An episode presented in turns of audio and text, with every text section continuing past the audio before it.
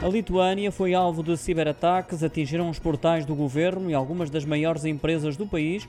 Um grupo de piratas informáticos pró-Rússia, conhecido como Killnet, já reivindicou a autoria desses ataques como retaliação ao bloqueio de importações para o enclave russo de Kaliningrado, situado entre a Lituânia e a Polónia. Estes hackers focaram-se essencialmente em condicionar a rede de comunicações para funcionários do governo lituano, a denominada Secure Data Transfer Network, construída precisamente para resistir a guerras e outras crises de cariz nacional. Segundo o Centro Nacional de Segurança Cibernética da Lituânia, é muito provável que estes ataques se repitam nos próximos dias, sobretudo contra os setores de comunicações, energia e financeiro.